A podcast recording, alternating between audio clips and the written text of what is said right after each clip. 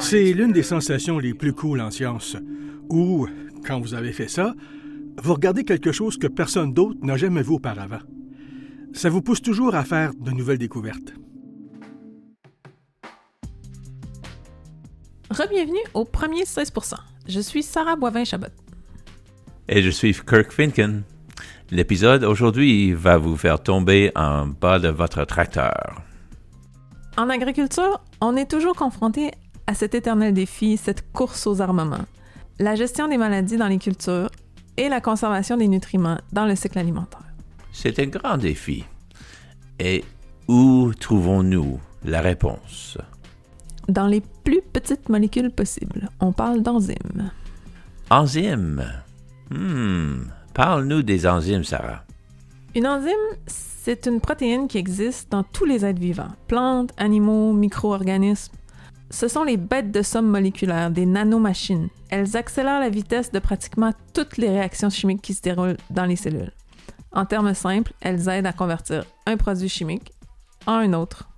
Elles sont comme des agents de changement moléculaire. On s'est entretenu avec un de nos chercheurs scientifiques qui travaille sur les enzymes. Il utilise des enzymes pour détoxifier le maïs infecté par la maladie. Il travaille sur un projet qui aura potentiellement d'énormes ramifications pour les producteurs de maïs, les producteurs d'éthanol et les éleveurs. Il reste encore quelques années au projet, mais ils ont déjà fait des percées importantes. Sarah, es-tu prête? Sors ton diffractomètre cristallographique à rayon X. Il est déjà activé. My name's Chris Garnham. Je m'appelle Chris Garnham. Je suis chercheur scientifique à Agriculture et Agroalimentaire Canada à London, Ontario. Et vous écoutez les 16 premiers pourcents. Chris Garnham et son équipe ont travaillé avec des partenaires industriels du secteur de l'éthanol. Avant de parler avec lui, je pense que nous avons besoin de comme un cours intensif sur l'éthanol, avant même de parler d'enzymes. Ouais, je pense que tu as raison. Euh, l'éthanol, c'est un biocarburant à base de maïs. C'est essentiellement comme faire de l'alcool. D'ailleurs, la majorité du maïs cultivé dans le sud de l'Ontario sert à ça. Et le sous-produit de la fabrication de l'éthanol est une délicieuse purée de maïs qui contient encore beaucoup de nutriments. Il est appelé grain de distillerie séché avec soluble ou GDSS. Ce sous-produit sert principalement à nourrir des porcs, donc c'est un sous-produit vraiment précieux. En fait, il est essentiel à la viabilité financière de la production d'éthanol. Ce sont ces nutriments qui doivent rester dans le cycle alimentaire. Et le problème se pose lorsque vous avez du maïs infecté par la maladie. Il existe un certain type de champignon qui infecte le maïs, le fusarium. Ce champignon est vraiment effronté. Il crée sa propre armure protectrice sous la forme d'une mycotoxine. Mais il se passe quelque chose d'encore plus spécial avec ces enzymes. Je vais laisser Chris expliquer. Nous avons identifié différentes souches d'Aspergillus niger, un type de champignon qui se développe généralement sur des matières organiques mortes ou en décomposition. Ce champignon produit de la fumonisine qu'il utilise comme outil de survie, car il lui permet, je suppose, de décomposer l'autre sur lequel il se développe. Mais comment certains de ces champignons survivent-ils aux effets toxiques de leurs propres toxines? Ce qu'on pense avoir potentiellement identifié, ben, c'est un mécanisme d'autoprotection pour cette espèce particulière de champignon qui est l'Aspergillus niger, où il peut non seulement fabriquer sa propre toxine qui lui permet d'améliorer sa survie dans la nature, mais il produit également une enzyme capable de détoxifier cette toxine afin qu'elle ne soit plus toxique pour lui-même. Lorsque nous entendons les mots toxine et mycotoxine, il est normal qu'une sonnette d'alarme se déclenche. Il est important de noter que les mycotoxines sont d'origine naturelle. Elles sont produites par certaines moisissures, champignons, qui se développent sur diverses cultures. Et elles faisaient partie du monde naturel bien avant l'apparition de l'homme. Chris nous a rappelé que nous avons un système de sécurité très solide au Canada pour nous assurer que ces toxines ne se retrouvent pas dans les systèmes d'alimentation humaine et animale. Si ces toxines sont présentes à une certaine concentration, la nourriture est détruite. C'est exactement la raison pour laquelle cette recherche est si importante. Je pense que je comprends. Le champignon crée une mycotoxine qui tue ou contamine l'hôte, dans ce cas le maïs. Et le champignon possède également cette enzyme qui se protège contre sa propre toxine. C'est brillant. Mais écoute comment ça s'intègre à la solution. Ça nous ouvre donc en quelque sorte de nouvelles fenêtres de recherche et ça nous permet aussi d'essayer de comprendre les différents types de mécanismes de protection que ces champignons ont contre leurs propres toxines. On a eu la chance d'identifier ce qu'on pense être un des mécanismes de protection de ce champignon et que ce soit de nature enzymatique. Ce qui est très intéressant pour moi, parce que je m'intéresse à la biochimie et aussi à la compréhension du fonctionnement des protéines au niveau moléculaire. Mais elle présente l'avantage supplémentaire d'être une enzyme qui peut s'appliquer à la résolution de problèmes de contamination, de problèmes d'alimentation humaine et animale qui pourraient contenir des fumonisines. Comment pouvez-vous voir leur fonctionnement? Alors donc, c'est un peu comme dans la vie, où si on comprend la structure d'une chose, on comprend beaucoup mieux comment cette chose fonctionne. Par exemple, avec une chaussure. Si on a une chaussure et qu'on n'a aucune connaissance préalable de son fonctionnement, on peut au moins en déduire une fonction potentielle de cette chaussure en se basant uniquement sur sa structure globale. On voit que ça a la forme d'un pied en dessous. Il y a une sorte de caoutchouc qui va lui permettre d'avoir une certaine traction contre une surface sur laquelle on va potentiellement marcher. C'est donc la même chose pour les enzymes. Alors, si on peut comprendre la structure de cette enzyme au niveau moléculaire, ça donne une très bonne compréhension de son fonctionnement. J'aime l'analogie de la chaussure. Vous allez donc découvrir la structure de l'enzyme ou de la protéine. Hein? Comprendre la structure d'une protéine, ça peut être un processus très laborieux parfois. Et c'est beaucoup d'essais et d'erreurs. Mais lorsqu'on trouve enfin la structure, c'est un peu comme un moment eureka, où ce qui était auparavant flou est maintenant limpide. C'est presque comme quand ils ont eu le télescope Hubble pour la première fois et qu'ils ont réalisé que toutes les images qui revenaient étaient floues. Il a fallu qu'ils fassent quelques réglages.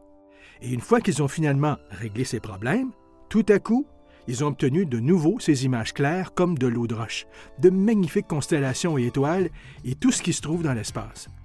Et c'est un peu pareil quand on fait de la biologie structurelle sur différentes enzymes. C'est comme on cherche, on cherche, on cherche, jusqu'à ce qu'on obtienne les bonnes conditions, et puis tout d'un coup, tout se met en place. Et maintenant, on a cette image claire comme du cristal de cette molécule qui est presque incompréhensiblement petite. Mais maintenant, tout d'un coup, on peut la voir. Et comment vous le voyez? Comment avez-vous réussi cette percée? Ça fait partie de la frustration de la science, mais aussi de sa beauté, car on peut travailler sur quelque chose pendant très longtemps. Et une fois qu'on a fait enfin cette découverte, tout le travail en vaut en quelque sorte la peine. Et comment vous le voyez? Comment avez-vous réussi cette percée? C'est qu'elle est extrêmement petite. On parle de nanomètres, comme si on pensait à un cheveu humain ou à des ordres de grandeur plus petits que la largeur d'un cheveu humain lorsqu'il s'agit de protéines. Mais il existe des outils et des techniques qui nous permettent de voir potentiellement à quoi ressemble cette protéine au niveau moléculaire. Et l'une des principales techniques que j'utilise dans mon laboratoire est la cristallographie par rayon X. Cristallographie au rayon X. J'ai fait une blague là-dessus au début. Ce n'est pas exactement des mots de tous les jours, hein?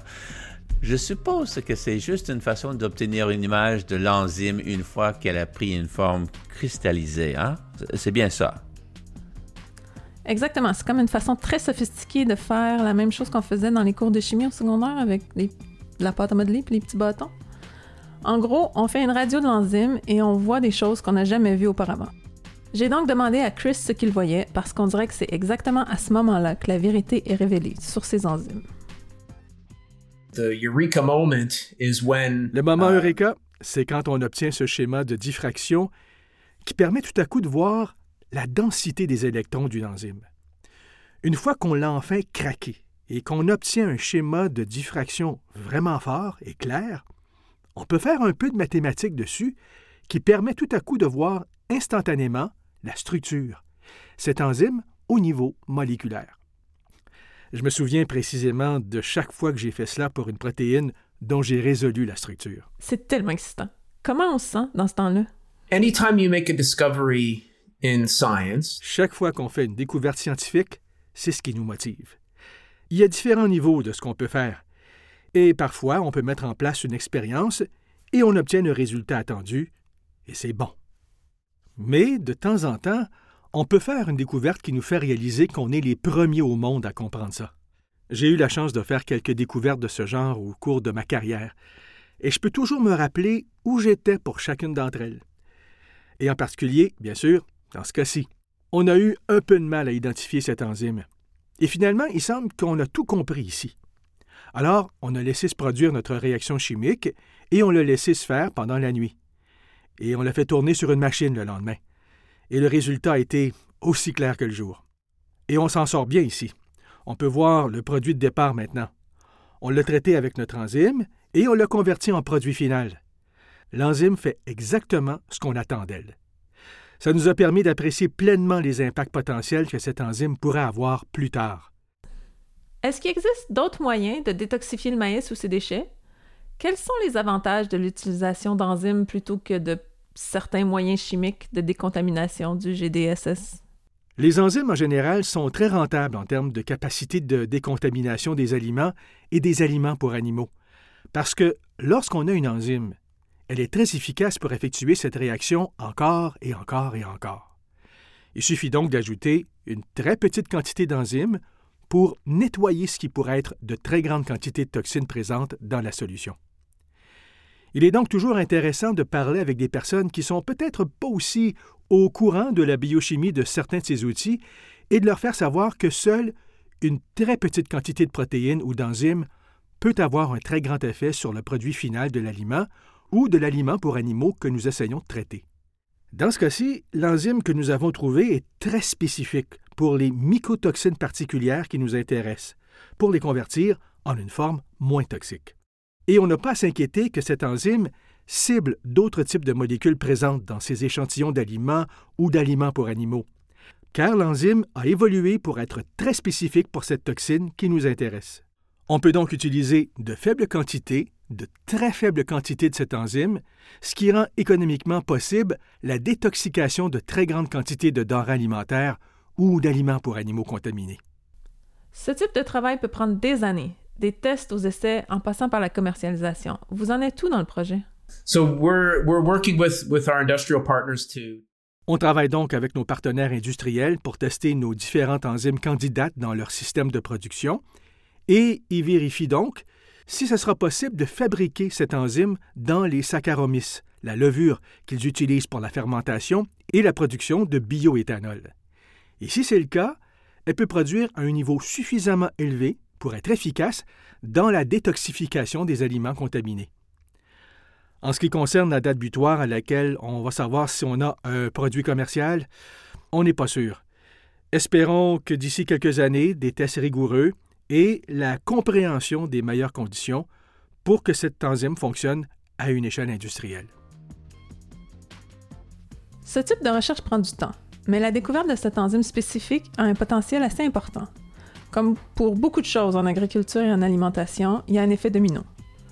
Oui, ça détoxifie le maïs. Au bout de la ligne, on parle de réduire le gaspillage alimentaire, de réduire les émissions de gaz à effet de serre. Il y a aussi des économies potentielles et tous ces avantages dépassent de loin le temps consacré à la recherche. Il faudra peut-être faire un suivi avec lui pour un autre épisode et peut-être aussi euh, parler avec les partenaires industriels. D'ici là, vous savez quoi faire? Certainement. Explorer.